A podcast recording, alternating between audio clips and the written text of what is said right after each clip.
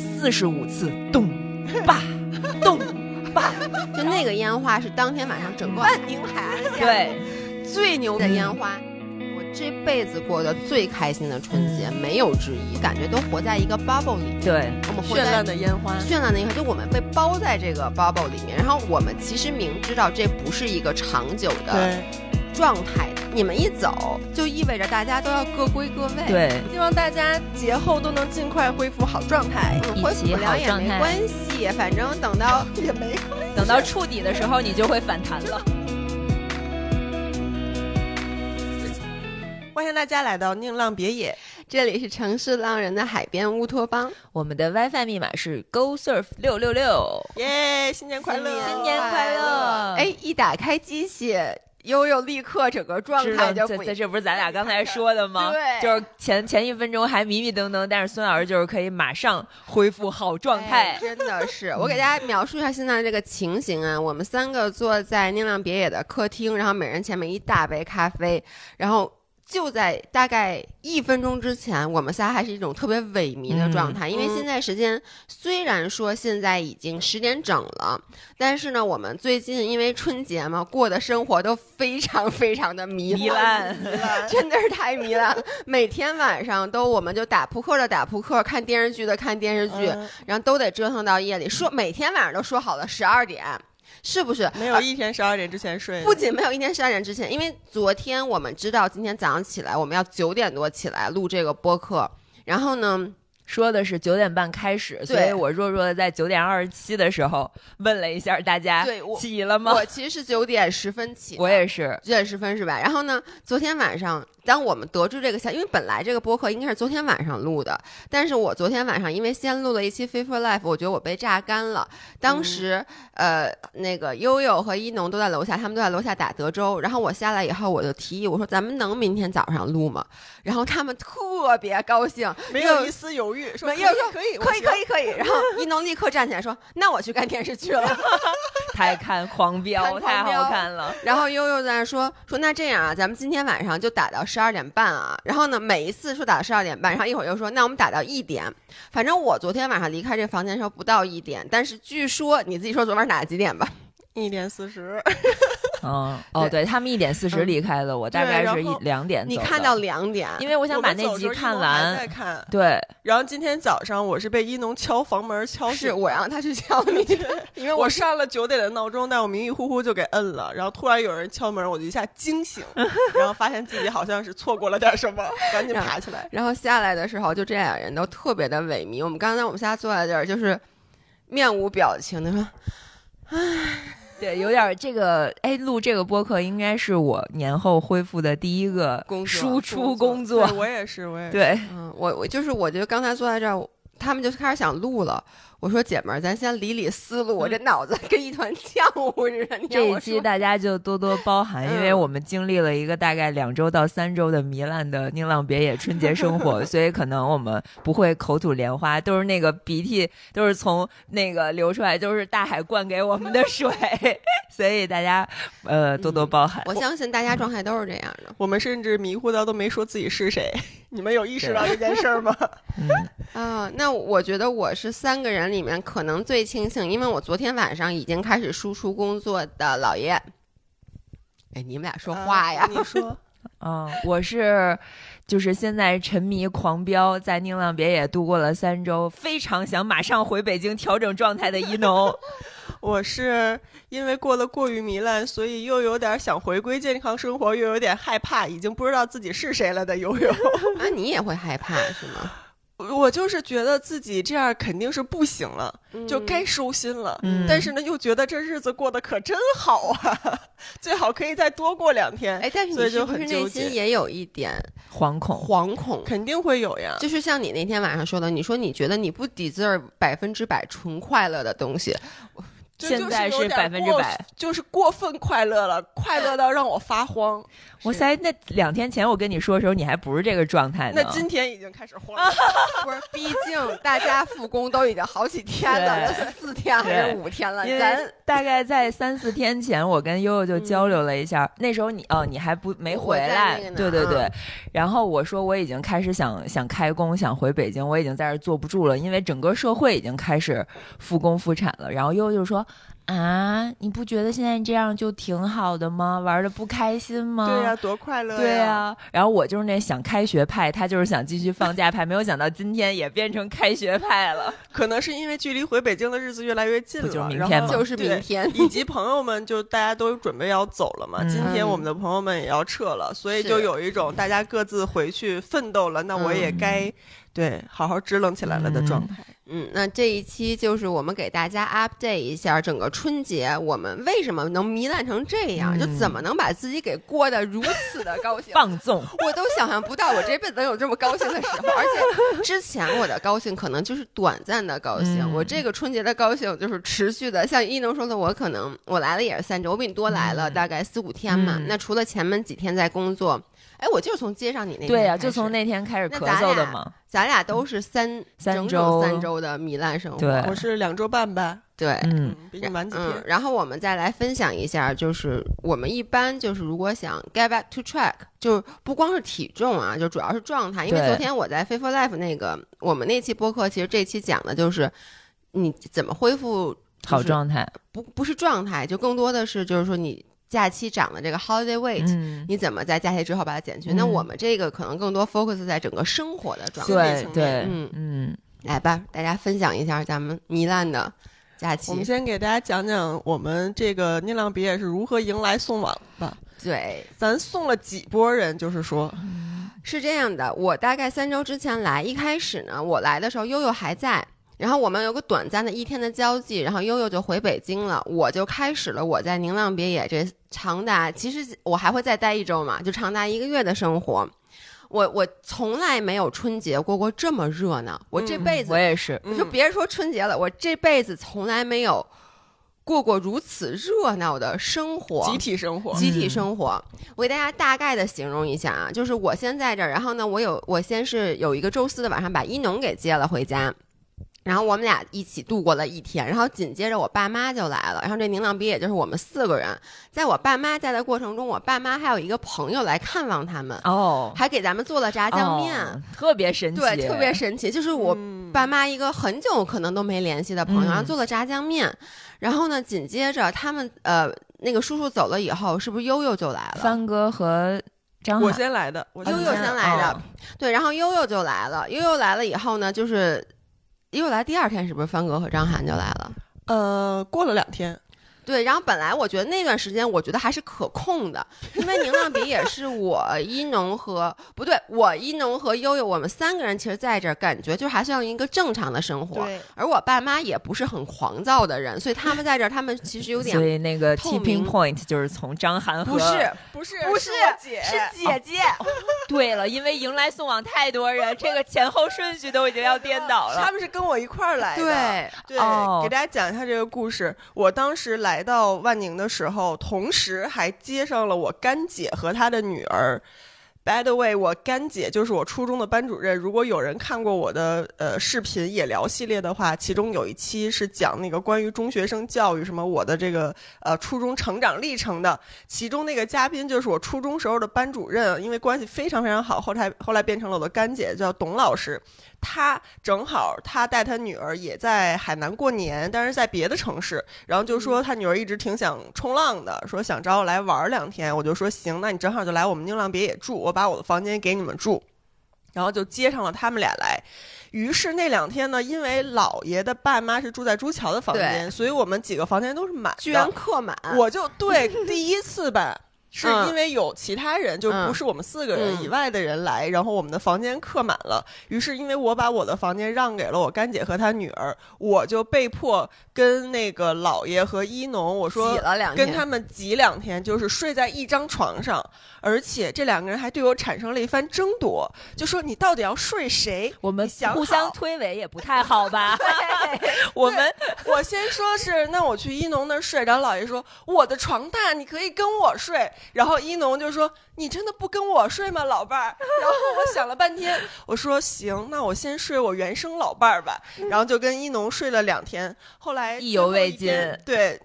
意意犹未尽，但是最后一天的时候，我确实有点不敢翻身，因为一农的床是一米五的。其实我我我说实话，因为我是一个不喜欢和别人，就我连跟我老伴儿都都对我知道，所以我一开始没好意思但是我我我就觉得绝对不能让你跟一农睡，因为他的床太小了，我觉得嗯好尴尬。其实我们两个真的谁也挨不着谁。但我跟你说，我跟你睡确实不太踏实，你怕我怎么你啊？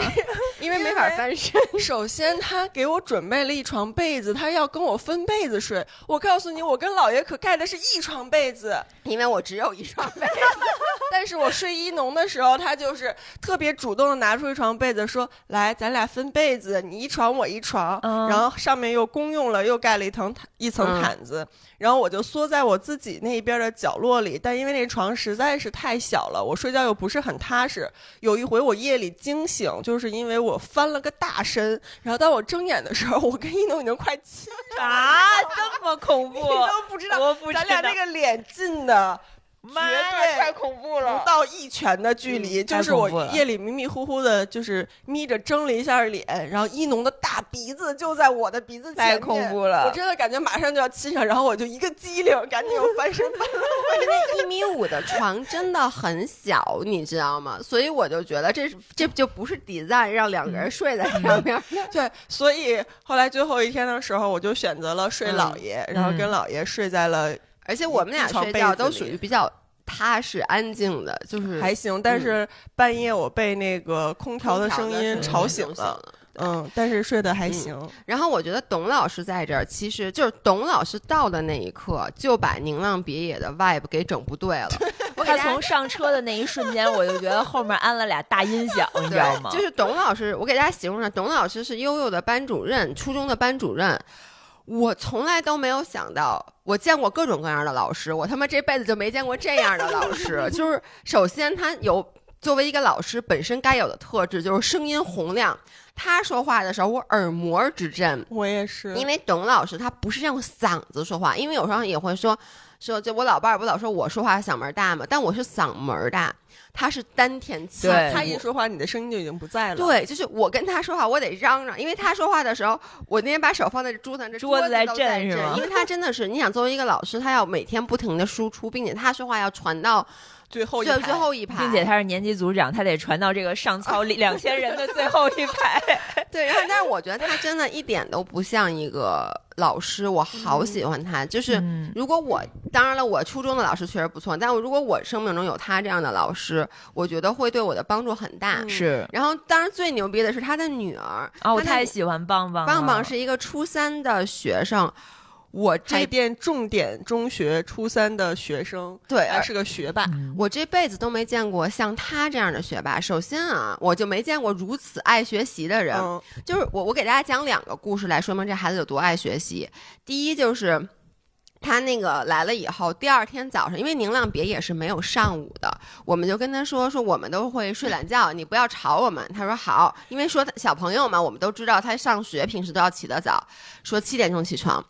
然后呢，那天早上我早上起来睁开眼睛，第一条收到一条微信是悠悠发给我的一张照片，说你看我早上起来推开客厅的门，第一个就看到了，就是棒棒端坐在餐桌上在写作业的样子，在写做一张卷子，对，在做卷子。然后董老师在煮鸡蛋给我们。然后他特别特别喜欢学习，然后他说了一句话，就是不能让学校限制限制了你的学习，限制了你的学习。嗯因为为什么他说这句话？是因为他现在初三，他说我这个寒假我初寒假作业早就写完了，我现在在预习高中课程。就中考还没考呢，但是已经在预习高中的内容了。然后我就说为什么呀？他就说因为我不能让学校限制了我的学习。然后姥爷就对他展开了一番教育，大概是说：“姐们儿，太可怕了，你被 PUA 了，老师就在 PUA 你，你知道吗？然后棒棒就说：“不是我真的，我自己觉得我就是想学那些东西，不，这就是 PUA。你不想学，是你老师让你觉得你想学，而你觉得你自己想学，这就是他 PUA 成功了，给孩子都说懵了。然后第二个就是他真的。怎么这么爱学习？是最后一天，悠悠说要带他和董老师去一个，就是那个呃山间咖啡厅，山间咖啡厅。嗯去 chill 他本来躺在那儿，当悠悠说出：“哎，明天咱们上午去山间咖啡厅吧。”他腾一下坐起来了，眼睛很亮。我我们都没觉得这有什么不对。然后董老师突然回头对他很严厉的说：“这个咖啡厅里不能写作业。”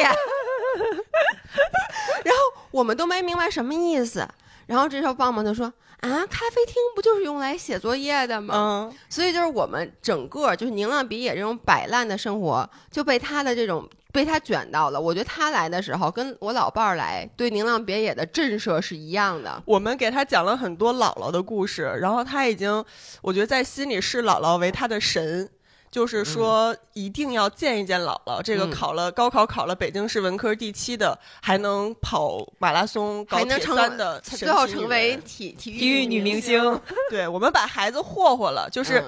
有一天我带他冲完浪，然后过了两天我们宁浪别野的奢靡生活以后，他突然在车上跟他妈说：“妈妈，我有点不想学法律了，我也想当体育女明星。”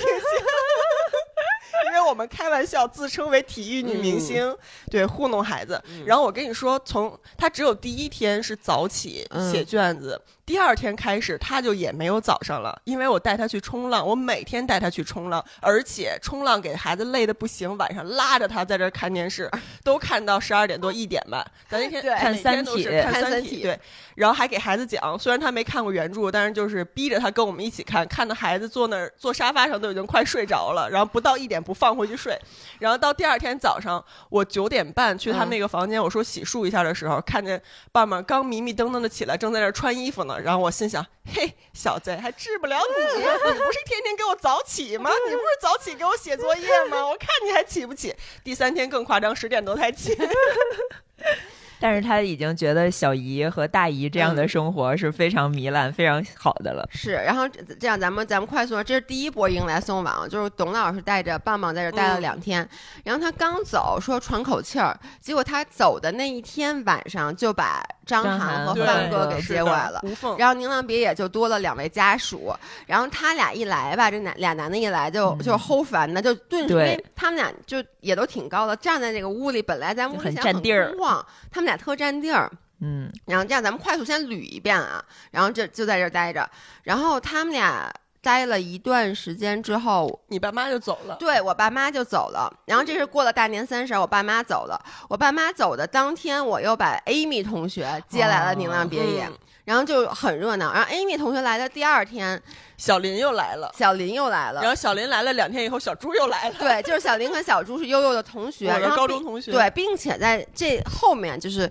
从其实就从大年三十开始，曹导以及嗯小关就一直在驻扎在宁浪别，就经常过来，然后对，晚上来打扑天晚上一块。玩儿，所以大家想象一下，这个 house 里就基本上每天都持续有七八个人，嗯，就乌泱乌泱的。然后吃饭大家也一起吃，然后看电视大家也一起看，打牌也大家一起打，就感觉过了一个特别充实的集体宿舍生活，并且在这种情况下，你特别容易养成一些恶习。对，因为大家都会以彼此的恶习的那个。底作为自己的底，不停的往下拉，就是大家在一起不会说以每个人的那个长板大家都去找齐，而是都被彼此拖垮。咱有吗？对就是说到现在还有长板没有啊？说比如说，我本来是一个自律的人，然后呢，我说，因为我我之前确实说，我说我不想看电视剧，我是属于一个沉迷型体质的人，所以一开始大家都在看《狂飙》。然后呢，我们先是小林来了以后，就说他特别爱看，然后呢，他就开始看，但他看到了三十多集，然后后来就发现老爷公张翰他有时候上午他坐那儿看，他看到了可能第十几集，然后呢，我就一直就忍着，我也是说我不看，我不看。结果我陪老爷公回了一趟他爸妈家，我再回来，一农激动的抓着我的双手说：“狂飙好好看，我已经看到第五集了。”然后就我其实就是你知道是怎么入坑的，嗯。都是他们在看你没有认真的去 focus 在那个剧情，嗯。其实你不会被弄进去。嗯。但是呢，因为他们一直在看，你忍不住走过的时候，就可能在它上面停留超过两分钟。而且他们还会聊，对。对，他们就是到一个很刺激的剧情的时候，他们说哇，这人怎么怎么对对对，然后你就会不由自主的听到他们的讨论。对，然后现在我们宁浪别也有大概五茬儿不一样的对狂飙的追逐的这个对，集数就看到进度对不同的进度，然后互相之间说，哎，你别告诉我，你别告诉我，对。哎哎，然后一会儿就问，哎，那是怎么回事？所以我跟你说，我从来都没有认真的看过《狂飙》，但现在我基本上剧情全知道了，因为我是跳跃式的观影，就是先看三十集，然后看第一集，然后看第八集，然后看三十二集。我就是大家看什么的时候，我就随便瞅一眼，嗯然后什么都知道了已经。对，然后这比如说，你看这就是一个恶习，还有比如说打扑克，嗯，就是。哦，这个是我已经很多年不打德州了，没有想到又开始打了小林。是从来没有打过扑嗯克的人，小关也是，小关也是，嗯，都是现学的。就现学。结果现在这俩人这瘾比谁都他们俩是新手最上瘾，最后我感觉我们都是被新手拖着说再打一会儿，再打一会儿对。，然后呢，还有就是吃东西。你知道，在你们来之前，我和一农就是特别健康。嗯，呃，就是比如早上起来，我们出去吃呃冲浪之前，我做一个三明治，或者我做一个酸奶碗，我们俩就吃了。然后呢，冲完浪回来晚上，我一般是做我那猪食，就很好吃的猪食。嗯然后晚上，因为你这个。就你吃的饭其实是健康的，晚上再吃一些零食，就感觉这一天很圆满。对就你既有很满足自己口腹之欲的，然后你又吃的很健康，然后营养嗯也摄取的很充足，是然后加上你每天还冲浪，我们俩在你们来之前那个状态是特别积极向上、很阳光的。然后从我爸我妈到那天开始，但是我觉得叔叔阿姨来并没有影响让我变得不健康，对，没有哎太多。对。然后那就是 不是真的，我现在想，我跟姥爷在一起，我们俩也可以很自律；我跟朱乔在一起也很自律。哎，你跟朱乔在一起行吗？呃，我们俩会互相嗑瓜子儿，就是劝对方嗑瓜子儿，但是饭不会吃多，对？不会那么失控。嗯你说说这这变量是谁呢？怎么回事呢？怎么回？事呢？啊，嗯，呃谁？啊 又把锅往我身，上是我们俩刚才在你来之前就在想说，因为你真的是一个随时可以一键收敛的一个人，所以你不会失控。所以对，然后所以我们跟你在一起都会觉得你吃啊、玩啊、放纵的那个底又把我们往下拖了一点。低呗，不是思就不，而且你调整的很快，对，就是我和一农还有朱乔，我觉得我们仨。都多少有点沉迷型体质，有点零或一的体质。比如我们要吃一个东西，很容易暴食吃多，然后就说我这辈子再也不吃这东西了，但我今天要把它吃完。包括玩儿，然后我们就很容易就玩儿玩过了，就玩到自己，比如说很累什么的。然后呢，结果就是玩到透支。然后呢，你和姥姥就特别像。我给一农讲，我上学上高中的时候，我妈就老跟我说，你别跟人张文雅傻玩儿，说人家玩完了，人回来说坐在这儿写作业，还有能立刻坐在这儿写作业。嗯就像你之前说的，你说你很 enjoy 每天玩一点儿学一点玩一点儿学一点儿的。但是我们俩都是，如果比如说我上学，我这一天，比如上午我跟张文雅去逛街了，嗯下午他真的他进屋就开始写作业，嗯，我就得在客厅先看电视，嗯。我得缓好久，嗯。我不是能立刻回来，所以我很怕失控。嗯。而你也是，比如说你吃东西也是，你吃一口你有度了，你就马上就哎我那我就不不饿了，嗯我就不吃了。包括你玩也是，你玩一点有度了，然后但是说恢复到工作状态，你立刻就回来。我这两周多可是纯玩儿，对，但是你看你没有玩儿一会儿学一会儿。但是你是可以回来的，而我们回来可能需需要调整需要，调整一段时间，嗯，所以我们就需要一个渐进的过程。对，所以我们三仨会跟在你一起，就跟你在一起，就是容易，你可能只是做正常的你，但是我们因为走了这一步，然后就迈向了深对渊。是的，刹是这种感觉。那我走。明儿咱就走了明儿你。们就走了。对，昨天姥爷还说，感觉我们要走，姥爷特别开心。然后我那天也是因为在这儿待的心里都有点发慌了，马上订了机票，然后买了机票，心里踏实多了。想到明天回北京，我内心竟然是雀跃的。就是我其实昨天一开始说的是，我我我中间去了一趟文昌跟老爷公，然后嗯去之前一农还没有确定他什么时候回，悠悠也哎你我知道你是你确定了，但是我之前就是觉得。我知道宁浪别也会渐渐的人越来越少，但是我想的是一农可能会在这儿多待几天，然后我们俩就可以恢复正常的状态。结果我一回来，他还跟我说，他说：“哎，我订了跟他们一起一号回北京的机票。”我心里咯噔一下，我就觉得。你们全世界就是你们给了我这么绚烂的春节，就是 你把我独自留在这里。如此热闹，然后 转念一，想，你们就全走了，嗯然后我的心真的当时就空落落，但我没有表现出来，因为我也不知道为什么我会那种情绪，只有我留在原地。就真的只有我留在原地。然后昨天上午我就跟一农说，我说你看，我说我不知道为什么你们走了，我特别害怕。他说你怕什么？你之前不也一个人在这儿待着吗？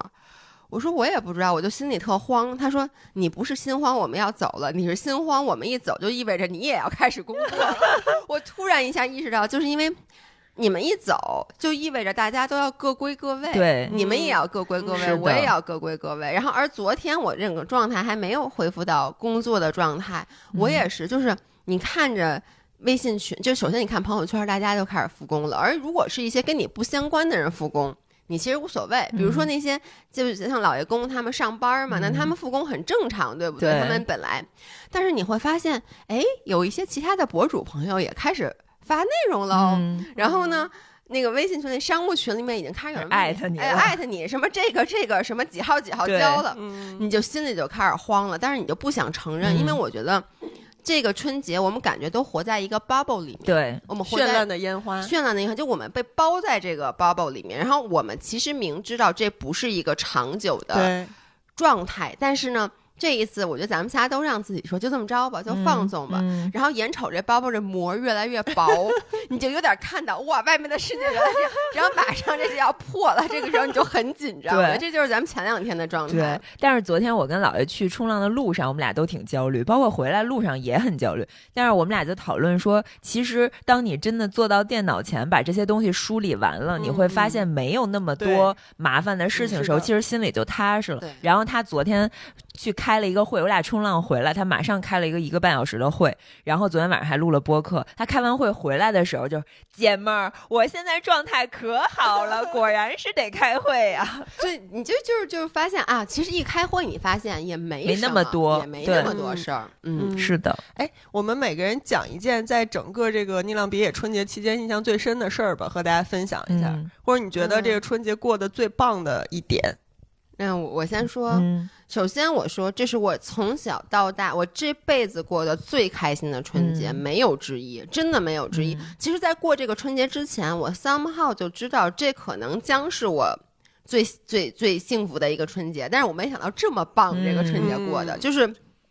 这个春节过得有多完美？所有你想到的都做了，比如说我们所有的朋友，包括我爸妈也在，然后我们一起吃年夜饭，然后包饺子，这些还布置了房间，布置了房间，而且就是你知道，大家可以看一下，我们仨的微博都发了我们宁浪别野的这个布置房间的种布置照片。对而且我们布置的时候就大家一起布置，做手工，把那个一个一个的小的那个纸灯笼糊起来，然后挂下来，让我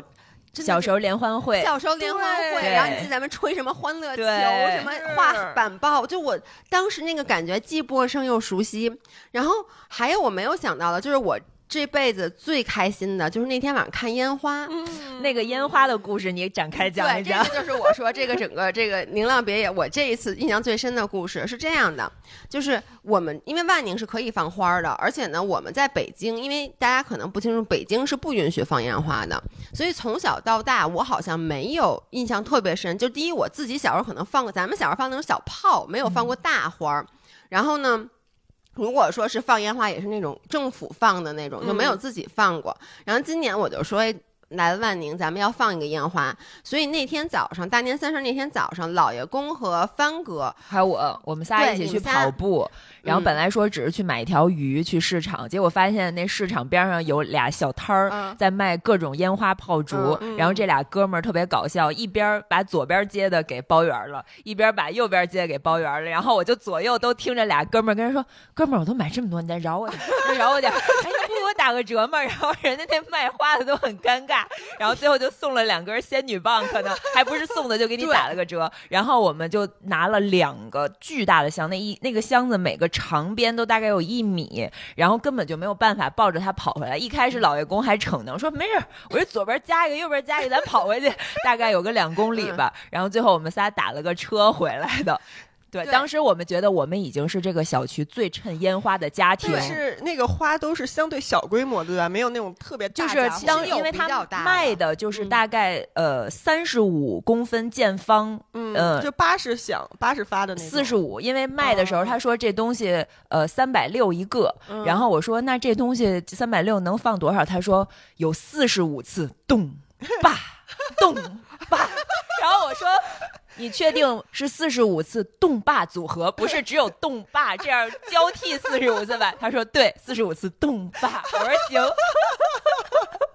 就我我确实看确实是动霸，对，然后但是就反正那天晚上我回来，他们就说你们知道吗？我们把两个那个炮竹摊儿给包圆儿了，然后我觉得哟真厉害，啊然后我就本来已经很期待了，嗯，然后呢。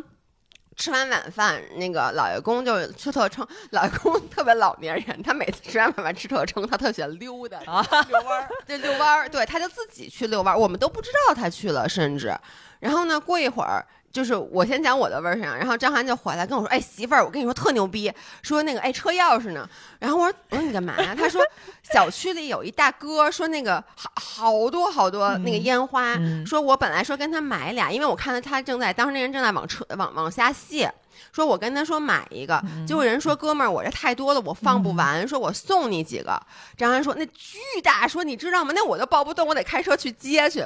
然后呢，其实那个房子就在我们家房子对，呃，叫什么？隔一条街，隔一条街。嗯，然后老爷公就开车把那烟花拿那个接回来了。我们其实也不知道这烟花到底有多大。然后晚上我们就去放烟花，然后呢。一开始就是那些小的烟花，就是他们买的那个烟花，我们大家一起拿过去了。然后呢，那个大的人大哥送我们的烟花，张涵得和帆哥俩两个人抬着，两人抬着往那边走。这个时候我都没有意识到这个烟花到底有多牛逼，因为我从小对烟花这个我是没概念的。然后呢，后来。首先啊，就是我听那个曹导跟我说，说他们俩抬着那个烟花往里走的时候，我看到的是所有人都行来了注目礼，嗯就都我去说，哎，你看那个，就指指点点的，我就觉得可能就是一个大烟花，然后那个烟花上写的是中国梦，嗯后来曹导跟我说，说有一个人指那说，我操，你看中国梦，我的梦啊，然后。就是这个幸福感，就是那种他们那种自豪感是，是你抬别的烟花没有的。对，然后接着，反正我们就放了一些什么加特林啊。一开始一农还特害怕，后来你是不是也不害怕了？就是帆哥跟我一起拿着的，我没有敢自己拿着，我怕他那后坐力把我怼出去。反正就是一开始我们就是放了一些自己买的烟花。我觉得那天的错误就是咱们应该先把咱们所有自己买的都放完了，嗯最后放中国梦。嗯但是我们也不知道那个中国梦那么梦吗，对，那么梦，然后就开始打开它的塔台，然后发现它是两个烟花，中间还有一根线，嗯一根黑的缠着黑胶布的线。然后张涵当时不知道，他以为这是两个烟花，他甚至试图把那线给掰了，他以为那是鸟儿。哦，后来我爸就说不对不对，这俩是并联的烟花，说你这烟花够厉害的，这嗯并联的烟花，然后找着鸟。然后就放了，就那个烟花是当天晚上整个海滩，我觉得整个海岸线，嗯万宁海岸线 对，最牛逼的烟花，因为它不仅很大，而且它并联的烟花就意味着它每次不是一种花儿，它可能是两种不同的花儿，对，而且那是一个多少响的烟花呀？不知道两百，多，反正就是我看着我颈椎都它得有。四个，三到四个动霸同同时对而且它会在动坝以后还会隔几个就动霸歘，我们仨现在两一个手拿话筒，另外一个手都在空中做出了 放烟花，不是，然后当时我放的时候，我说哇塞，这这烟花太牛逼了，因为我从来没有见过。就我觉得这个烟花是属于国宴级的烟花，奥运会哎。Amy。后来不是没见过啥放放烟花嘛？然后破五我们再去放的时候说，哇，香港每次过十一的时候 都没有这个放的，而那一天只是那个四十九响的动霸 就已经把他惊呆了。都没有中国对梦，，没然后有我跟姥爷在后面就很冷漠。对对，然后反正那个烟花，就当时我觉得啊，一农说了一句话，就是快乐什么快乐是免费的，对，要想特别快乐就要花点钱。花点钱。然后我觉得这个真的就是因为看烟花，其实说实话，当天在现场你不用呃。自己买烟花，嗯因为很多人在放，你点那一下其实没什么好兴奋的，你就是看嘛。所以这件事本身是免费的。因为后来就是我今天说一下，就是我们后来回来的路上，我们碰上那大哥，他装了满满一后备箱的中国梦，他那你看到他院子了吗？看到就是我们回到小区里的时候，路过那大哥的，路过大哥家的时候，张涵直给我们说：“哎，这就是那大哥家。然后我们看他整个院子堆满了，就一箱又一箱的中国梦。就是如果大哥家着了，咱们这小区可能没了。真 的，然后后来我们回来的路上，因为又看到那大哥在往外走，我们说大哥干嘛去？大哥跟我们说，哎，放烟花一起去吧。所以我我们当时又回到了海滩，当时悠悠是回家了，然后我和一农还有那个范哥我们一起去的。我跟你说，我当时回我爸妈家，然后我爸妈家是那个一个海景的高层嘛，你们放的每一个烟花，我们都在阳台上看见。我还给一农发信息，现在这个大家伙是不是你们放的？然后一农说，现在这个马上正在放，已经在点了。然后我们就远程观赏。对，然后那，我们在去到那个路上，然后那个因为张涵，我张涵就是做销售的，他很会跟人很迅速的就搞得很热络，张涵就帮人家一起搬，然后当时他们就往里面海海滩那边搬嘛，我就在车那儿看着那烟花，那得有。我觉得有三个立方米至少，就是堆对，至至少有四五个摞起来，然后大概有都不止四四五五摞，对就四五二十个吧，大概对，都不，我觉得都不止。然后他们往那边，因为还有各种小的，他们往那边搬的时候，不停有人过来问我怎么卖，我就说不卖。然后他们搬的大哥把这些花搬到海滩之后，他们都因为太多了，你一个一个放你就累死，人都是仨仨的一起放。就本来我们的中国梦一个一起放，大家想象一下，就是那种并联的，不停的每次四五个动帕一起出出出现的。当他三个一起放的时候，就是十二个动帕，对满天的烟花。然后当时我我就为什么要说这，就回到当时那个一农那句话，就是说我们其实看烟花的快乐是免费的，嗯，但是你要想。你要是参与，什么叫最什么叫特别快乐就得花钱呢？就是当张涵和帆哥搬着那个烟花往里走，别人说我操，快看那俩人，他们那炮特牛逼。这种快乐不是来自于放烟花的快乐，而是来自于路人对你指指点点，觉得你特牛逼的快乐。这是得花钱的。我觉得是因为一大片人都在海滩观赏烟花，而这个快乐是你制制造造的，对你给别人还制造了 快乐，对然后你自己就更快乐。对，而我们只是制造了那个鸟儿，你想那大哥得有多快乐？要不大哥不仅搬了几十箱那个并联冻霸，还搬了两箱啤酒，就给大家疯狂那个拿啤酒。然后张翰和帆哥还和那个大哥和大哥的家人们纷纷举杯。就是大哥虽然他是免费给我们这些东西，但他获得了更大的快乐对，乐。其实他真的获得了很多快乐。反正那个就是我，我觉得就是完完美，嗯就是圆满的结束了这个整个大年三十儿。对嗯这是我的故事。你懂呢？我觉得这个这个年确实是我过过最热闹、最好的一个年，但是因为我没有跟我的家人一起嘛，因为我爸爸妈妈都还没有阳，他们都还在北京，所以这个这个过年，我觉得对我来说是一个对于别人家庭的特别好的一个人间观察，就是我很自然的就融入了姥爷的家庭，然后又融入了你们俩各自的身边所有的这些至亲的朋友，然后我觉得我发现。就是这些关系好的家人和朋友之间的一些相处秘诀，然后我在董老师身上也在学习很多东西。然后我觉得我特别喜欢姥爷的爸爸，我觉得我最开心的是在。就是在姥爷的家庭里遇到了一个我很欣赏的父亲的，因为他很像帆哥了啊，对，是有一点像我觉得，你爸跟帆哥特别像。对，老年帆哥，就是因为因为那个姥爷的爸爸是一个特别聪明，然后特别事儿不多的老头儿，我觉得，嗯，嗯就是在在我这儿看来，就是一个非常睿智的老头儿。然后我跟他能聊很多，嗯，跟别人聊不了的话题，然后他也很愿意跟我分享他的经验，对，然后我就觉得很开心。对爸，你听见了？你现在再回想一下你那天犯的错误，我跟你说，嗯我说你你你在一农面前表现的这么好，对，好，我印象最深的就是有一种我在两个家庭之间 balance 嗯，奔波的感觉。就一个家庭是因为我爸妈和姥姥就嗯。住在离我们大概路程十分钟的嗯。另外一个小区，然后我们这儿呢又是一个大家庭。我那天开玩笑说，我们这儿像是一个全新模式的重组家庭，就是因为那天我们在布置房间的时候，姥爷的爸妈在，嗯。然后一农在，然后我那个干姐和她嗯。女儿在，就是这些人放在一块儿哪儿都不挨哪儿，你知道吗？谁也不挨着谁，但是放在一个大客厅里面，我们就一起在布置房间，捏那个小纸球，然后把那个灯笼弄嗯。好、挂起来，然后 C C 找人给我们写了。对大，大春联儿，我这辈子没见过那么大的春联儿，而且是给我们定制的横批是“宁浪别野”，嗯然后那个两个对联儿就是关于冲浪的一些什么好运之类的东西，然后巨大个儿，我们都得把胳膊伸直了，然后才能把那个春联举起来凳子对，站在沙发上才能把它举起来，然后就贴在我们的那个。大别野的门口，就这一切非常完美。然后那天我们就是所有人把房间布置好以后，然后举着灯笼拍照，然后那个合影就是前排是姥爷在中间，然后姥爷的爸妈三个人一家子在在前面，然后后面有我有一农，然后有我干姐和棒棒，莫名其就是妙对，就是很奇怪。而且我觉得这张照片可能就是此生也就仅此一次了，对，肯定的，就是这种聚集方式。嗯，就是就是说我干姐和嗯棒棒和你爸妈聚嗯在一起，然后再加上我们几个人，这种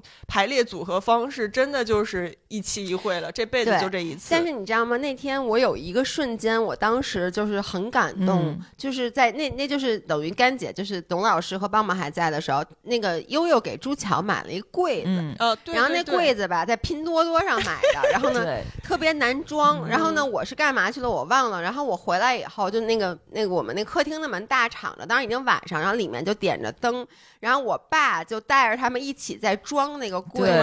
那个画面我就让我真的很感动，对，我就觉得真的是莫名其妙的欢乐一家人，对你知道你知吗？道棒棒管我叫小姨，因为他妈嗯是我干姐嘛，她管我叫小姨，然后他就得管你爸爸叫爷爷爷叫爷爷奶奶。然后呢，我们一起装那柜子的时候，然后棒棒就是一个十五、十四五岁的、呃小姑娘，又很喜欢做手工，很喜欢动脑子琢磨。然后她就跟你爸一直在交流，就是爷爷这个是插这儿，那我负责什么呀？那我拧这个吧，嗯你们弄那个，就是开始大家分工嗯合作。然后董老师就在那儿跟你爸一起装那个嗯柜子那些插板，然后还装错了，然后叔叔还特别机智说这个不对，咱这个得把它立起来，这个得弄过来，这设计的不合理，这谁设计的这柜子？一边装一边吐槽，然后棒棒在那儿，我让他拧那个什么门把手之类的，然后就是每一个人各司其职，然后都在为这一件事儿而努力，最后那个柜子装好了，一个。一个很便宜的、质量很一般的柜子，但是大家费了半天劲把它装好了，嗯。立在那儿的时候，哇，那种成就感，再加上周围我们已经挂好了的灯笼、纸球，那个氛围，嗯。就觉得真的是一家人的感觉。对对，甚至我觉得，因为这种大家有一点萍水相逢的感觉吧，就也知道未来不会长久的、呃聚集在一起，然后大家就会更珍惜此刻我们相聚在一起的这个时间，反倒比真正的一家人，大家相互之间更包容，对。然后更愿意去释放善意，因为在一起一家人，可能我们平时还会就是怼一下对方呀，然后会有那种不耐烦呀之类的，但是像我们这种临时重组家庭，就完全没有这个问题，每一个人都非常的 nice 对其他所有人。嗯那个画面让我特别特别感动。这个是 balance，还没说完的 balance。然后那天晚上给，哎，我跟你们说，给孙老师忙的呀，我太累了，我太不容易了。多么幸福的忙碌，嗯，对，但我跟你们说，就这也就是在原生家庭和你新家庭之间可能会发生这样的奔波，大家千万不要试图拥有两个家庭，对吧？做一些违反道德的事情，因为太累了。那天因为大年三十儿，我是白天先在宁浪别野，然后是吃午饭了吧？咱们去冲浪了啊，对对，大年三十儿还去冲浪了。嗯我原本计划那天是不冲浪，是姥爷非得拽着我，对吧？我被我这个重组家庭的后老伴儿拽着，非要让我跟他去冲虎年最后一道浪。然后我们对，确实不错。然后冲的挺开心的。冲完浪以后，我就是连衣服都没换，然后赶紧就回来，又去我爸妈家、嗯去吃年夜饭。嗯，然后吃完年夜饭以后，陪他们看了一会儿春晚的嗯开始。就我觉得一定要一家人坐在一起看春晚开始了，嗯这个年才算是过上了。嗯所以又在那儿看了半个多小时的春晚，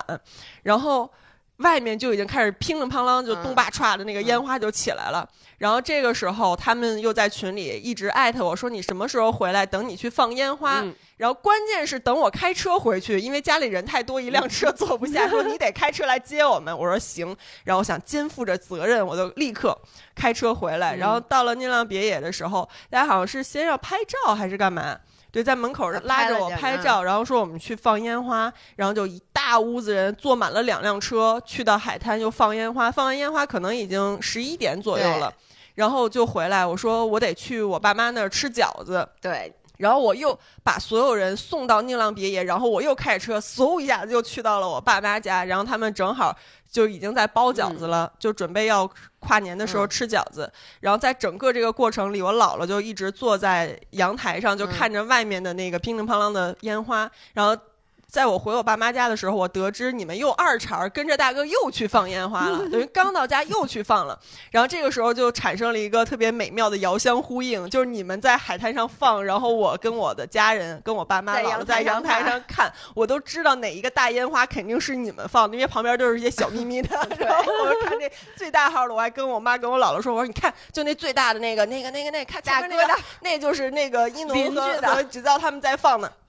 对，然后那个遥相呼应非常美妙。然后等过了十二点，我跟你说，最后十分钟就是跨年那十分钟，整个那海岸线就是被烟花点燃了那种感觉，就可能同时有十几、二十几嗯。处都在放，嗯。而且在我家阳台那个位置还能看到，除了海岸线以外，岛里面、嗯就是内内侧的一些广场上嗯。也好几个点位嗯。都在放烟花，我那个画面非常震撼。然后放完烟花以后，姥姥她跟我爸妈他们也要休息了，嗯。然后他们这边又喊我说、啊我们放完烟花了，我们回家吃饺子。然后我先在我爸妈家吃了几个饺子，然后我还特意留着肚子要雨露均沾。我说我得回去，还得再吃几个饺子。然后我说你们休息吧。然后他们也过了十二点该睡觉了。然后我又开车嗖下又回了宁浪别野，然后一进门又吃了饺子。还帮着包了饺子还帮着一起包了对对，对，因为当时说那个擀皮儿的人不够，只有一个人，因为只有我只有对，就是嗯擀皮儿成了我们当天的这个生产力的限制，对所以后来悠悠回来以后一下就特快，对，然后我说我也会擀皮儿，虽然擀的很丑，但是我就跟叔叔一块儿嗯，擀皮儿，然后累立刻不累吧？就问你最后嗯，挺开心的。我们连赶带包包到了得有一点多吧，一点多嗯，对然后然后吃巨撑，，对，就我还说我不吃我不吃，但是又忍不住真的很好吃。对然。后那天晚上睡觉躺在床上，我觉得我整个人都是晕的，你知道吗？就是也没喝酒，但对 somehow 就特别被。幸福弄醉了，对，所以就是那天晚上两边的精彩和两边的那种家人的团聚的感觉，嗯我都不想错过。然后我就嗯一直在来回，可能跑了三四趟。对，幸福是不止双倍的吧？对，不止，那肯定的。嗯嗯，好就新年快乐事儿讲完了。嗯，一农来收这块。好，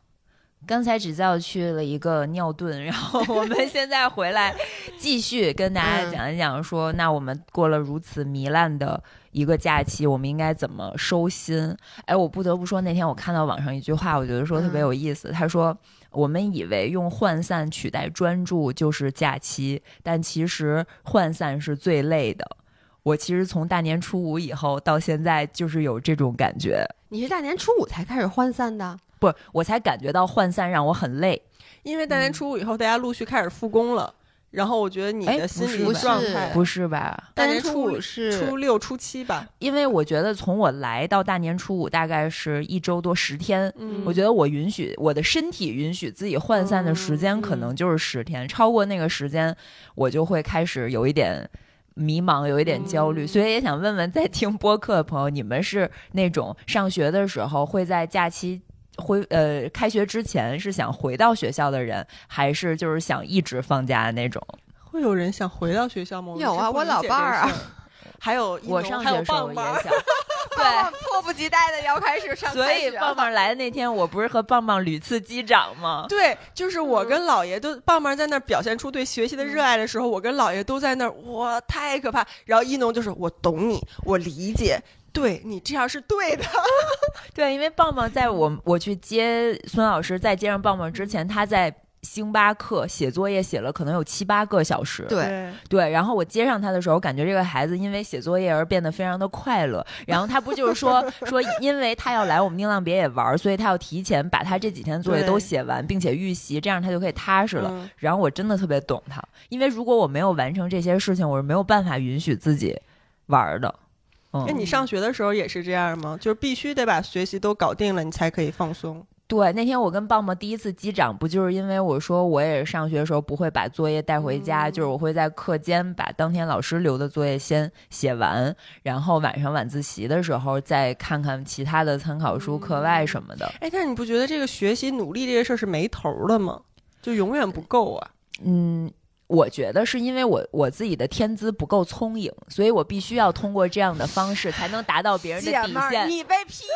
了呀！没有没有没有人老师 PUA 我你是因为我是高一的时候真的涣散过，然后当我真的涣散，我就发现我是没有办法兼顾的，我就会真的失控，所以我就很怕再回到那种很失控的状态。我觉得刚才你说的，就悠悠说努力是没有头的，嗯学习是没有头，这个我同意。但是我同时我理解一农的，就是其实不是努力，而是说，因为这个作业它是可以量化的，嗯就是我们这种平时很容易失控的人，其实你需要一些可以控制的，也对，需要一些秩序感，需要一些可以控制的变量。就这些东西，一旦我们觉得它掌握在我们的手中了，其实它带来的是你整个状态的一种嗯一种是的，一种守恒。是的，嗯，然后我觉得那个说什么涣散特别累，这个我同意。真的很累。就是不是就是如果你因为你涣散意味着什么？你得 multitask。嗯，就如果说是平时哈，其实你干两件事儿。第一，比如说运动也好，放松也好，是一件事儿；第二就是工作，嗯这两件事儿简单清晰明了。比如说我，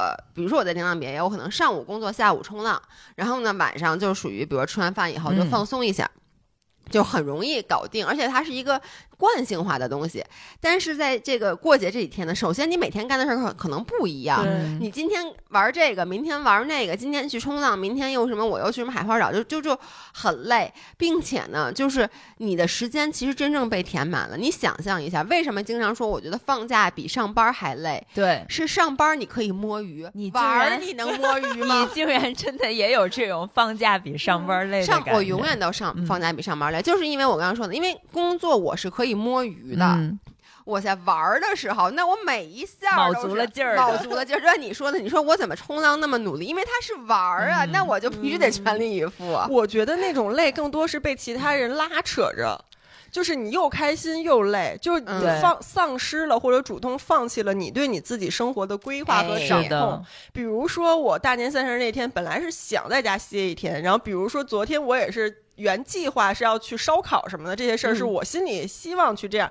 但是呢，就受到周围其他人的影响。我就我们俩呗了我们俩的错呗。就是姥爷拉着我说去冲吧，虎年最后一浪，今天浪多好呀，去冲吧。然后我又禁不住这个诱惑，就觉得也行。我今天确实也没啥特重要的事儿，而且下了海以后不在家宅着也可以。对，而且最重要的是，去之前说咱们就小冲一下，冲一个嗯小时、一个半小时，我就说好。结果在里面泡了两个半小时，愣跟我说咱们冲到三点半吧，本来说冲到一点对多。，就是一下海以后就变成姥爷被我拉扯着，就我就属于一冲上浪，哎我都觉得挺麻烦的，就嗯就多冲一会儿吧，挺高兴的，浪挺好，不舍得上去。所以姥爷原计划冲一个小时，结果被我拉扯着冲了两三个小时，对他也挺累。然后我这一天原本计划宅家的，又冲浪冲了大半天儿，就是你所有这种相互的拉扯，就让你嗯做了一些原本计划外的事儿。哎然后但你做的过程里面很快乐，嗯但是等你闲下来的时候，就觉得，哎呦，就是好累。一会儿看了第三集狂飙，一会儿又看了三十集狂飙，一会儿又打了德州，就是这种拉扯，就让你觉得你失去了生活的秩序感。，对，哎，说特别对。嗯我我有一个感受，就是我自己做的。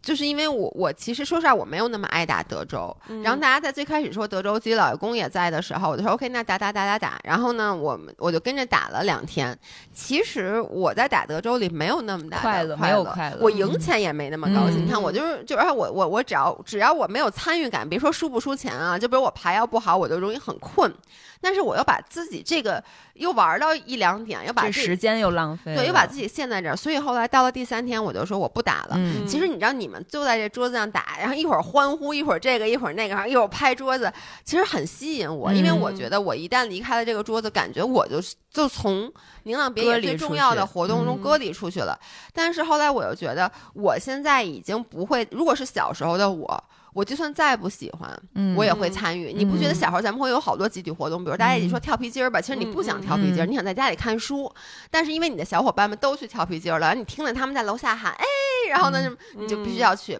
但是现在我觉得比之前成熟的点就在于，我知道我在那儿坐着，其实就是为了满足一个参与感，嗯，嗯，但是我其实内心是疲惫的，是的，嗯就是这种就需要恢复好久。然后我就说，那我我我，所以我那天就说，我说我我不给你们打了，我在旁边看小说，因为我嗯很想看完那本小说。然后我发现我坐在那，我没有那种焦虑，就觉得哎不行，我必须得随时回来。对，其实那个感觉也挺好的，因为你看小说，你也没有选择回自己的房间去安静的看，你就是在客厅大家吵吵嚷嚷的地方，一边吃着 popcorners，一边就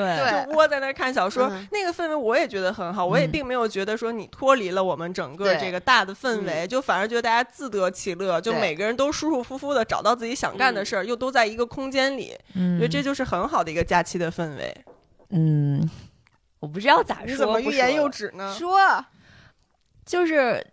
就是我觉得我是一个对秩序感要求特别高的人，嗯然后我觉得这个别野里和我有同样需求的人其实是朱桥，嗯对他是一个特别会拒绝别人的人，嗯。就是我俩的对秩序感的要求可能是差不多的，但是他是一个比我更会提出我不去，我我我嗯。我回我自己房间怎么怎么样人，嗯。但是我我会觉得说我很想融入大家，但是我有的时候我真的很需要自己待一待，嗯因为我发现之前就是几次姥爷说他要出去干嘛，然后我就说我要在家晒晒太阳，嗯然后看看书，然后其实那个几个小时对我来说是回血的，充电的，对，然后包括那天晚上你们要去吃烧烤，然后我也说我真的就是想在家嗯放空一下，因为我发现我的能量，就之前说我是一个和人交互才会充电的人，对你不要高但是高质量的能量它有一个能量，你们一交换，就大家都有了新的能量嘛。对，但是那个可能是不涣散的能量，就就会有一种就是有针对性的交互。对充电的感觉。但是我就是必须得在这种大家都在玩的时候，可能每天得拿出两个小时，我得自己待一会儿，然后我才能充电。对，嗯，我特别能理解，因为我觉得在宁蒗别野是我这辈子第一次。其实从你睁开眼睛那一刻起，尤其是前段时间啊，就是咱们这一段，从睁开眼睛那一段一刻起，你就在集体生活里。嗯，因为每天早上我一睁开眼睛，我上完厕所走到嗯客厅里，大家已经在了，嗯然后就开始聊天儿，哎，昨晚睡对怎么样啊什么的，喝咖啡。然后到可能冲浪的时候是我自己时间，但其实冲浪咱们一起去。。对然后呢，回来以后洗澡、吃饭，嗯都是集体生活。然后对。晚上回到别野以后，一起玩牌、看看电视也好，聊天，咱们经常又聊到很晚，就是你自己的时间，特别少，只有睡眠。对对对，就你只有昏睡过去了才是自己的时间，所以其实我相信没有绝对的外向的人能是百分之百不需要嗯独立时间嗯充电是的。所以我我特别能理解，就是需要一些自己充电的嗯时间。但是我觉得集体生活对我来说是之前一直以来缺的一课，嗯因为我上大学的时候就没住过校，对嗯没有也是过宿舍没有住过宿舍，所以我就不知道怎么和别人生活在一个空间里的这种感觉。然后这这个就是宁浪别也给了我很好的一个环境去学习怎么和大家相处。对，然后我觉得我必须得说，咱们别野的人都特别的会照顾人。对，就是比如悠悠就是切水果，嗯然后经常早上起来就是他已经在打扫卫生了，然后我又起得很晚，然后我就觉得很很内疚，然后我就很想为大家做点什么，但是又找不到那个切入口。我觉得这个可能就是我没有集体生活的那个短板。不是你会在我们出去冲浪或者出去的时候，你说我自己在家晒晒太阳的时候，顺便把屋子都收拾了。没有吧？有有 有有有好几次都是，就是我们出去玩回来，然后发现你把房间都收拾了。那可能是因为我觉得就是。我大家不在的时候，我在这儿收拾东西，对我来说也是一个嗯回血。嗯嗯对，嗯然后姥爷也是，就是经常会给大家做各种吃的。哦，姥爷的猪食，嗯，如果在听播客的朋友有机会，没有机会像我一样这么幸运吃到姥爷亲手做的，大家也可以去 做一下。我觉得真的太好吃了，我回家应该会去购买姥爷的那个食食料包，然后再用白菜剁完了以后，把那个健康米和这个调料放进去，真巨好吃。我也享用过，对，嗯真非常好吃。。对，我刚才说到这个这个秩序感，我觉得在这段时间我一个最大的失控，其实是出现在当人太多了，这个屋子就变特别乱。嗯嗯，因为我我是一个对房间就是嗯，我还是挺整洁的，我懂，其实我也有这种感觉，对吧？嗯你们没发现咱们仨其实如果只有咱们仨，咱们的宁浪鼻也永远都特别干净。对，咱们都特别爱收拾，嗯咱们都是属于看池子里有碗，嗯马上就刷，马上就去刷，嗯然后咱们不会说啊这个碗不是我吃的，然后我就不嗯刷了，然后晚上吃完零食咱们都会给它收起来，就是咱们仨都是这样的人。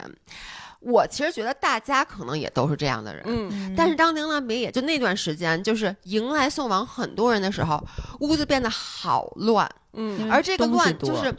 你知道，我觉得这个乱就是一种不可控的乱，就是没有人在搞破坏，没有人是真的特别混乱的人。但是就大家我一个杯子，你一个杯子，我吃这个零食，他吃那个零食，然后随手往那儿一放的时候，然后这一切就变得很混乱了。可能等收的时候又不太敢动别人东西，不知道他这还要不要，还其实不是不太敢动，是我一开始啊，我给大家形容一下我的心态，因为一开始在大家来之前，我把宁浪鼻也弄特干净，就嗯我把什么橱橱柜什么全都弄了。一农来的时候也发现，就是也咱们家也是干净的。我爸妈来，就是因为我妈就是那种老太太，她特别喜欢做饭，摊一桌子，你知道吗？而且她就比如说葱姜蒜，她用不完，她就搁一个碗儿搁在厨房。要我的，比如当天用不完，我一定都倒掉。嗯然后呢，结果就是他们就是混乱的开始。然后来了以后，然后帆哥来，帆哥也做饭。然后呢，就是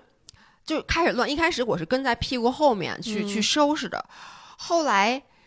直到有一刻，我觉得我收拾放不过来，对，就是这种感觉，就是那种他妈的哪儿是对头啊？就是我我我这我的前脚我刚把这扔了，对怎么后脚我一转身又有一瓶喝，对而且是喝了一半儿，因为当时时我就记得有一个印象特别深，就是一开始董老师和棒棒在的时候，嗯他们老那个饮料喝一半儿，嗯我就在想我该不该给他们留。然后我就说，啊那要不，然后后来我实在受不了那种半瓶可乐一直在桌子那，我都给扔了。扔了以后，我真的一转头又有一个喝了一半的饮料。昨天也是小林坐在那儿，你知道，就咱们桌上现在这瓶嗯元气森林和那可乐，他昨天就问我说。这都是谁喝的？谁呀？怎么喝饮料老喝一半也不拿走啊？我让他都要给扔，可我一看那可乐还剩半瓶呢。嗯我说你搁这儿，那人一起也许一会儿回来就会把它喝完。结果到现在在还在还在这儿，就是其实没有人是真的在恶意搞破搞搞破坏，只是比如你在家里，你可能会喝一个饮料，搁一半搁在那，嗯但它只是一瓶饮料，嗯而且你再回来它还在那你知道那是你的。但在这种混乱的情况下，就包括吃自己的碗，就是那天我觉得这哪儿是个头啊！我我那天就特别印象特别清楚，我刚洗完碗，我转头出去上了个厕所，回来又有碗了，我就 又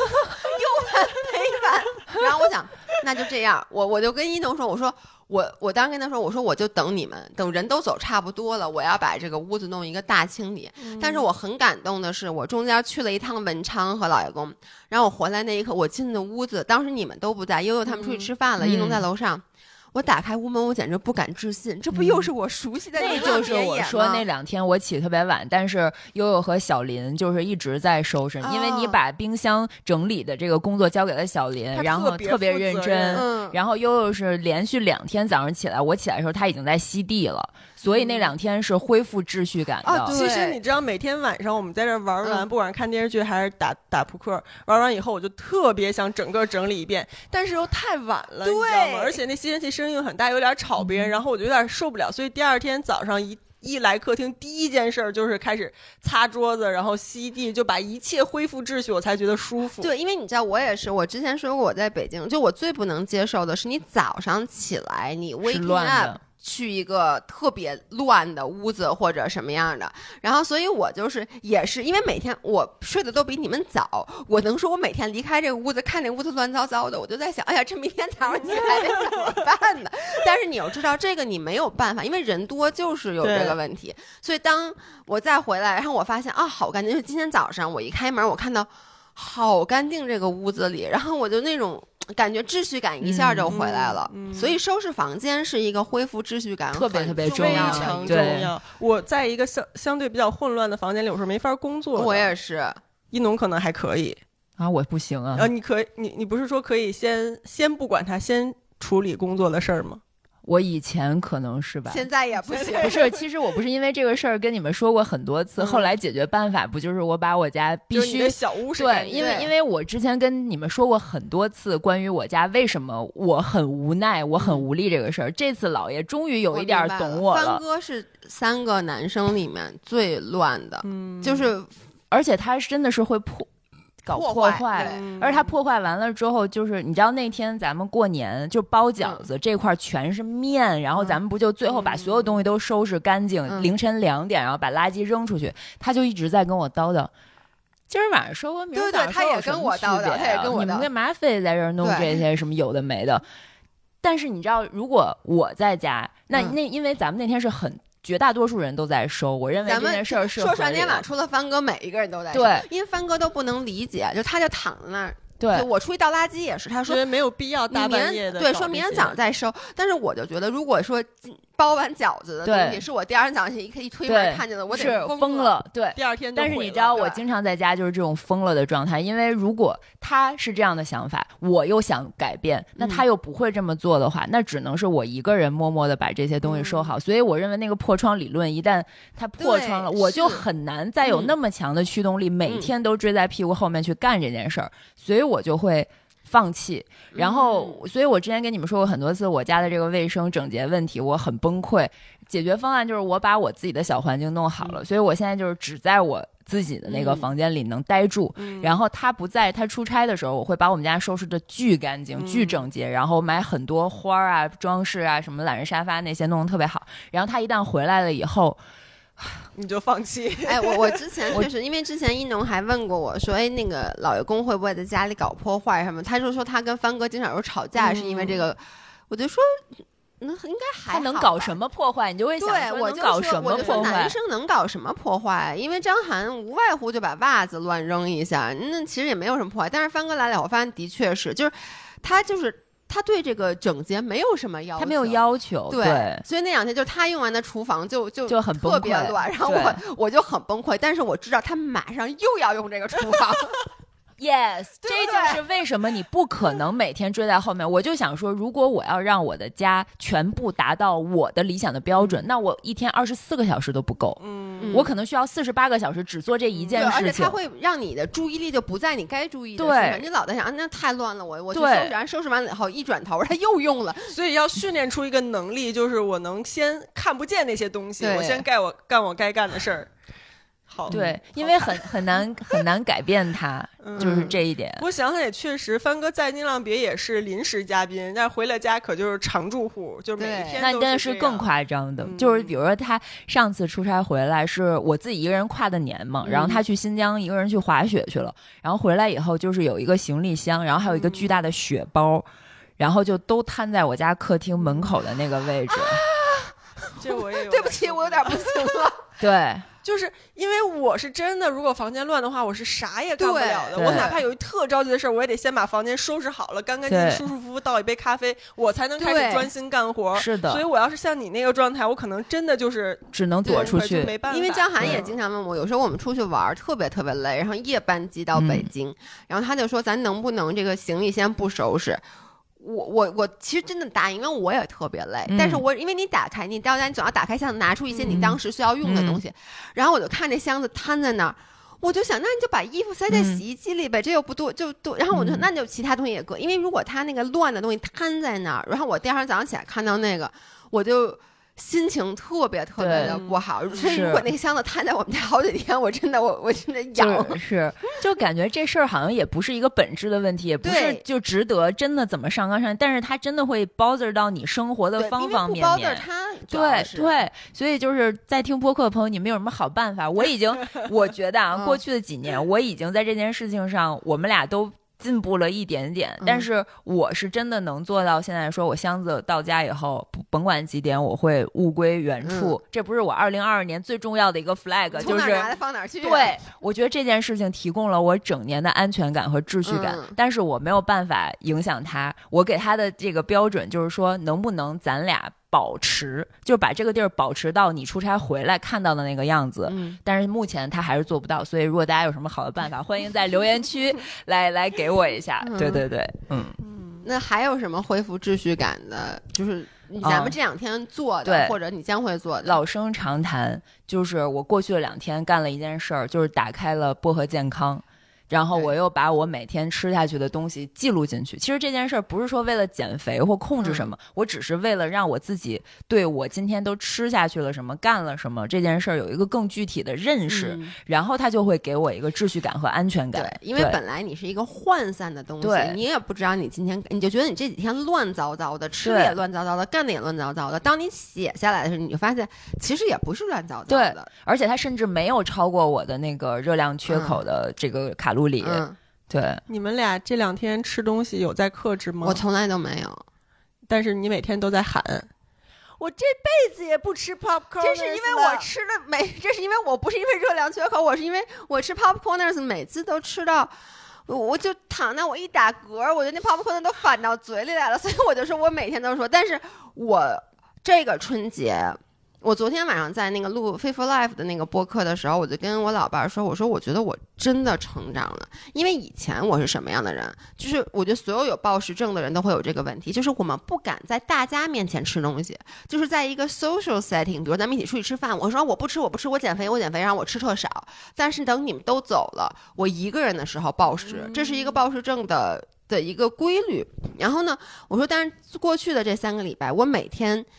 就是在大家面前暴食了。我我不是暴食，我就吃的很开心，吃的很多，但是我没有吃到让自己觉得自己有负罪感。我只是有时候确实吃多了，有点但那难受你。说让我们控制你是真的要控制你，还是意思一下控制你啊？就意思一下嘛，不是你们也没喊那么大声，我那天昨天我们俩都在接力控制你，前天晚上，我和姥爷一起坐在那儿看《狂飙》的时候，他过来说：“咱俩拉钩，那个你不喝酒，我不吃我 popcorn，就忘了这件事儿。然后不仅拉完钩，还要盖个戳，大拇指还要碰上大拇指那种。然后昨天我就没喝酒嘛，我觉得我我可以做到。然后他就说那个我不拍这个 popcorners，结果做了大概半个小时。其实我有 feel 到，就你左手边那四五袋 popcorners 在喊你，对然后你的眼神注意力就不 不不受控的，总会往那边有一点倾斜。我特别懂你。然后终于那个欲望在你心里累积到了一定程度，然后他转过来看了我一眼，说：“我能不能开一袋 popcorners？” 然后就在这个时候，在牌桌上打牌的悠悠突然站起来说：“我来，我来。”然后他就过去把那袋对因为 popcorners 我抢走了我说我说喂，我吃不吃啊？我说我吃不吃啊？然后呢，因为我确实知道我为什么不能再吃，是因为我觉得 popcorners 它对于我的这个杀伤力是我停不下来。结果悠悠特别好，悠悠说：“哎，你别吃了，我想吃。”他把那袋拿走了。然后，但是我跟你说，我告诉你啊，你拿走了以后，一农跟我的原话是：“你再开一袋。” 你是是不是这么说的你知道？为什么吗？你说他因为你以为那四五袋 popcorners 没有在喊我吗？只是你的那个欲望先破防了，然后当你说出你想吃的时候，我的那个欲望就也破防了。这不就跟那天咱俩去超市买辣条，我站在那个辣条的货架前，我说我不吃，我可以走开。然后我我已经说服了自己走开了，然后姥爷过来了，哎，这是什么呀？我没吃过，是不是挺好吃的？那一瞬间我就破防了，我说买两袋儿，一个味儿来一个，咱们现在就拿，就是这种感觉。他真的跟我他说再开一袋儿，我说不可能，因为你开一袋新的，大家知道那个 popcorn 的一袋儿是五百六十八克，就巨大有枕头那么大跟枕头那么一大，而一旦打开了，你必须得把它吃了，要不然它会嗯潮。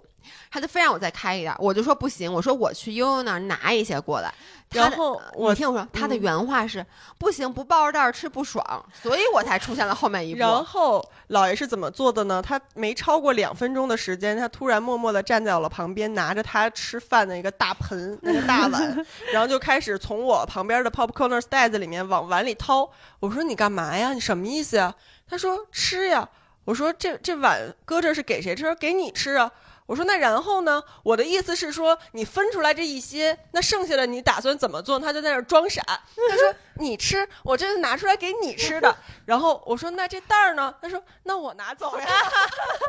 然后就给我留了一碗，剩下的连袋儿抱走了。对对，但是我就觉得整个这个假期的状态，虽然说是很无趣，每天都吃好多东西，但整个是幸福的。嗯然后呢，我觉得如果说是吃这上啊，如果让我就是恢复正常，其实很简单，因为我 popcorners 并不是我平时不吃，我平时也吃，只是我觉得就是人多，咱们刚刚说人多的时候，你很容易被往下拽，而且对，都不是往下拽，就是别人 offer 你吃一个什么东西你就吃了，包括可能我会吃一些我根本不吃，比如辣条这东西我从来都没吃过，嗯。但是因为你们在我就吃了，所以我觉得我都不会做一些特殊的努力，因为当你们走了以后我很正常的，我可能就晚上是的再开始自己做饭了，因为是的，我说句实在话，我现在我真的想起海鲜我都能吐，就是天天吃这些乱七八糟的东西。我其实我的身体也是渴望嗯，秩序的，对然，后我想你们走了以后，我自然而然的就会恢复秩序。是，的，嗯，其实我觉得也是，就是你脱离了这个环境，嗯因为你原本是一个有自己生活节奏的人，对就不是一直混乱下去。我在这段时间之所以也能让我自己就是这么熬夜啊、玩啊，就很放纵的状态，也是因为我知道我一旦回了北京，我就会脱离这种状态。对，所以我并不觉得我会把这种状态带回到我日常生活里，所以相对我是安心的。我是知道我不可能回了北京，我就没事儿就组个德州局，我绝对不可能组。不是没事儿组，是每天晚上一个对，都我是绝对不可能出门去什么朋友喊我去打德州我就去了，我是绝对不可能去的。所以我就觉得在。宁浪毕业这段时间，它就是一个真空状态，嗯就是和你现实生活割离开的一个状态，所以就是尽情的享受在这儿的这种糜烂的生活，然后但是回去了以后就立刻回归常态。但有一点我觉得很重要的就是一定要恢复作息，就是早睡早起这件事儿，我觉得真的至关重要。这怎么有什么好办法恢复？我的唯一的办法就是用工作倒逼，就是除此之外，我是比如说今天对咱们仨都在，居然在九点十分，这可是最早的一次对起床。对，就是这个是可以让我恢复，但是我没有办法主观说我要早睡早起。我告诉你，先把《狂飙》看完了，因为你如果不看完《狂飙》，如果你每天晚上最后一件放松的事儿是看《狂飙》，昨天晚上真的，我是不是说咱看到十二点睡觉，然后看到十二点半的时候那集完了，然后我觉得就睡觉了吧，一农非要拉着我再看一集，但因为前天晚上我就没睡好，所以我昨天晚上说不行，必须得要睡了。我想他也就再看一集，嗯。就跟我说看到两点多，两点，所以你看，我之前拉你追剧追的对吧？就是你跟着这个剧每天更新的进度走，你就不会沉迷啊。哎这个也就每天它只更新两集，你看完这两集就没了，你就不会熬夜一直看个没完了呀。但这种就是你非得等攒一堆儿，那不就攒？但是你让你被迫停止观看和你主动选择停止观看，那就是你控制不了，就让让这个剧的更新帮你控制呗，嗯，是吧？这个很合理，吧反？正对就先看完，因为我但对，但是我确实是那种我必须，呃，就比如说来宁浪别野为什么这么糜烂，是因为我之前在北京那两三周特别特别忙，然后我来了以后就大摆烂，然后我必须要把这个糜烂彻底糜烂完了，我才能你看这就是非零回到或一，就是零或一的状对态。对我不能说我今天工作又开会又拍摄，然后晚上我回去看两集《狂飙》，我做不到。你在北京的时候不能这样，不能那你晚上回去干嘛呢？就是会听听播客，然后就是不能去做那种特别特别特别堕落的放事儿，松因为你怕你的事情会彻底就又对，是，的。我在北京我不看电视剧的，嗯，对，上一次看电视剧是因为就是那个时候全全市都已经阳了嘛。对对嗯，我也不太看，但是我在北京晚饭以后的生活，对于我来说就是纯休息，就是纯放松，因为我嗯过了晚上八九点，我脑子就不转了，嗯我干不了正经事儿，嗯最多就是刷刷短视频，然后看个电影儿，看会儿嗯书。嗯对，看书可能效率都很低了，就嗯随便看一看那种。嗯就垃圾时间，所以我基本上晚上十点多在北京的时候，我肯定都躺在床上了，嗯，因为我干不了什么正事儿了，我玩儿也玩不动了，就不可能像在这儿似的晚上还在玩儿。所以你十点躺床上，你基本十二点就睡了。十二点对就睡了，然后第二天会早起怎么着八九点也起来了，嗯，然后起来了就又开始这房间只要是整洁的，然后你就可以进入新的状态。嗯其实说白了就是我们，因为我觉得没有谁。就是你就这么想啊，你老觉得好多人都会有一种感觉，就我现在完了，我这春节太堕落了，我不管是吃胖了也好，这个状态也好，我再也回不去了。你想想，你过去几十年的人生里，每一个春节你你都是这么都想是这样的，你其实都会回去，就是因为你一旦整个社会的节奏回去，因为我觉得春节为什么特别容易摆烂啊？你看你五一不不太容易摆烂，对不对？十一其实也很少有这种摆烂的，是因为春节是一个全国人民都全国人民大摆烂社。会性摆烂。对社会性摆烂，然后你慢慢的社会恢复了有序以后，你自然而然就会回去。嗯我觉得就是包括那个睡觉什么之类的，对于我来说，你看我昨天其实也是一点多才睡的，别看我十二点就回去了。我发现如果我跟大家在这儿玩到两点，我就得三点才睡。嗯嗯嗯，就是你，因为你的状态还没到那儿，嗯就是我也是，我就说等你们走了以后，我就每天晚上我可能早点睡。早点睡，就 at least。不过你们走了，本来我也没有什么机会在这儿让自己特别亢奋，就比如我十一点我就躺在床上，我就嗯进入到睡觉的状态。对还有什么好办法恢复好状态？嗯，没有了。没了。我觉得做一些那个有自己给自己制定一些生活比较有秩序感的事儿，比如嗯，我真的觉得喝小绿粉儿还挺有用的，就不是广告啊，不是广告，我我昨天晚上也说了喝小绿粉儿，就是它不是一个说对你身体造成嗯实质性什么改变的事儿，但是就这一个行动。我每天早上起来以后，不管我是几点起的，嗯。起床以后第一件事儿，先冲一杯小绿粉儿，然后一口气儿喝下去，你会有一点点饱腹感，以及这个行为本身让你觉得很健康，嗯。你觉得你在为你的健康做了一件持续性的嗯。努力的小事儿，而这个行为就会给你这一天定性。嗯，我就觉得这一天好健康的、有秩序的开启了。嗯之后我可能再吃点早饭呀，嗯然后或者就开始工作，哪怕我没时间吃早饭，我直接开始工作，我会觉得，哎，这小绿粉给我稍微饱腹了一点点，嗯我今天不是饿的兵荒马乱的开始的。嗯，所以这个事儿对于我的那个心理状态，我觉得影响还挺大的。对嗯我昨天晚上说的小绿粉儿真的不是广告啊，但二月二十三号我有哎一月二十三，二月二十三号你这接的就让我这话显得太像个不是。真的不是广告啊，但是我有直播，我想跟大家说一下。不，就我昨天说，你知道小绿粉对于我来说是什么时候管用吗？我就不是广告，但就是你看我昨天晚上，他昨天晚上在，喝，嗯就是我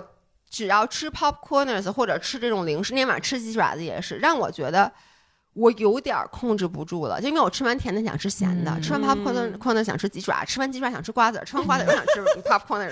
然后而这个时候，我发现一旦我发现我不再 enjoy 零食食物本身，嗯而更多的是 enjoy 这种快感。堕落的快感的时候，我就会喝一个小绿粉儿。其实就是因为我我觉得很多时候吃零食会让你越吃越渴，嗯，而我们的身体其实分就分去分辨 hunger cue 和你的这个 thirsty cue 其实是不太能分辨出的，来是的，所以很多时候你会因为渴，你在不停的吃。嗯那这个时候，我觉得就是，其实你喝一杯水也行，就是嗯干一件让你觉得哎，整个人特别 refreshing，、嗯然后或者又是健康的一件事，去打打嗯破这个恶性循环。嗯。嗯哎，我我最后说一个，就是我上次在那个 vlog，在宁浪别 vlog 给拍了，就是我每次觉得我心长草了的时候，我就把我最近看的一本书摊开，然后把我 highlight 那些东西给摘抄下来。我基本上摘抄到这本书的三分之一的时候，我心就收回来了，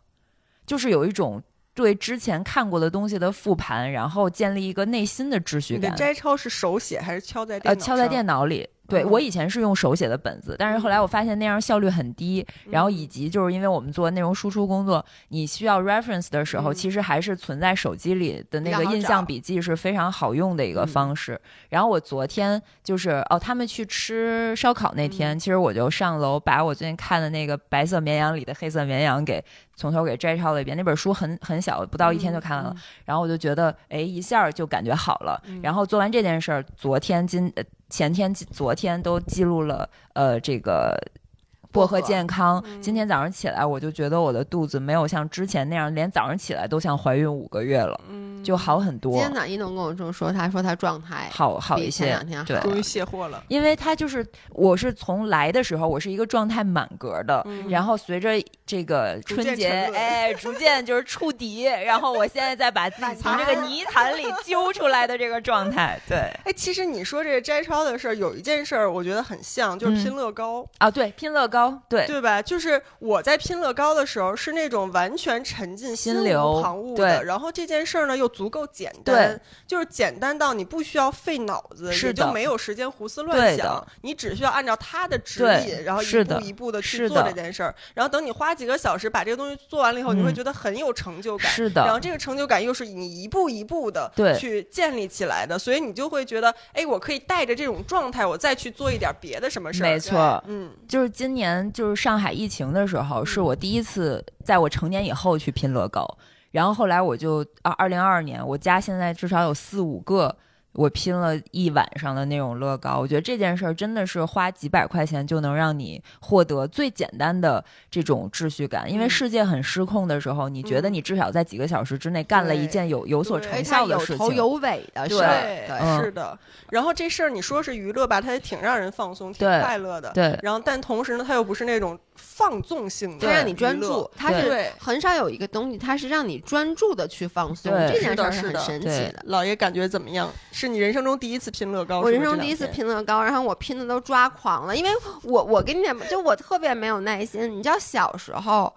我我就是我给自己梳小辫儿，嗯然后呢，我又有点儿就是这种这种完美主义，然后有时候梳的不齐，然后我最后就抓狂，抓狂，我会扯自己的头发，甚至拿剪刀要把头发给剪哦了，然后我姥姥就会不让我剪，反正就是让拼乐高懂你这种感觉，就那种特别嗯 frustrated，、就那天晚上我在那拼，我就有一块我现在颜色还没对上，我特别气愤。这还是零和一的问题，你就觉得这头发没弄好，我就剃秃瓢。对对，所以你看，就那个乐高，你看，我就那天晚上拼完我就没再拼，是因为嗯。就我没找到那块儿，我觉得这个东西已经不不完完美了了，，对。我拼不下去嗯了，那想把它砸了吗？对，嗯我不想砸，所以我就一直搁在那儿。我我懂那种感觉。我之前我就是疫情第一个买的就是那 Vespa，就我家嗯那是我第一个乐高，然后中间就是隔了大概有。一个月我都中断了，一堆零件散在那儿，就是因为我像你一样拼错了一个，然后中间我还去人家官网给人家写那个邮件，就是说我少了哪块儿，他们乐高是有这个服务的，嗯。你任何少的零件你都可以跟他 argue，然后他就会给你寄过来。嗯，对，然后我就都那个零件都已经来了，我那个错的片儿我还没有找到，嗯。最终我发现还是我自己拼错了，就是我之前有一个呃两个块儿横着，然后上面有一个小爪子，啊然后那个爪子我把横爪子拼成了竖爪子，然后嗯就导致那个片儿没有办法继续拼。然后我跟悠悠都跟姥爷说了一句话：每一次当你觉得是乐高错了的时候，其实最后发现都是自己错错了。因为我很气愤，我说：“哎呀，这破玩意儿，我说它有问题，它少。”然后他们说：“不可能，你再找找。”对我说他这弄的有问题，他们就说每一次我们之前的经验就是你觉得一定是他的错吧，最后发现都是自己的错。对，那我不管，我现在就觉得是他的 错。没事儿，那你就想办法，你你你你还是得把它拼完嘛，你就去上网订一个那个片儿，不用，我我我现在是这样，因为它不有一个颜色不对，但它不有些多余的零件吗？它那个嗯颜色。差一点儿，就是我现在还让我在我心里面过这一关，一旦这一关过了，我就可以继续往下拼了。行，希望我们那个嗯 Friends 的乐高可以赶快拼好。好的，那我们今天要不然就这样，一个半小时好了的。好的，嗯，行，那希望大家节后都能尽快恢复好状态，嗯，恢复不了也没关系，反正等到 也没关系等到触底的时候，你就会反弹了就是。我等到你老板逼你的时候，等到你周围的同事，因为现在大家是什么？你知道，就是咱们以前开学，你知道开学了以后，你会发现不是只有你状态不好，嗯你同学状态，你就想想开学第一周谁上课认真听讲，谁能立刻就棒棒。这棒棒。除了棒棒和一农还有我老伴儿以外，谁能立刻就是我也恢复到不能，我也好状态？不能。大家都是要恢复，是的大概一周嘛。但我就问你，等到期中考试的时候，他们还有人没恢复状态吗？那就是你一开始就没从来没有过状态，所以早晚会恢复回去的，嗯不要太焦虑。好的的，那我们下期见，下期可能会是一期读评论的嗯节目。好的，好，那就这样，拜拜，拜拜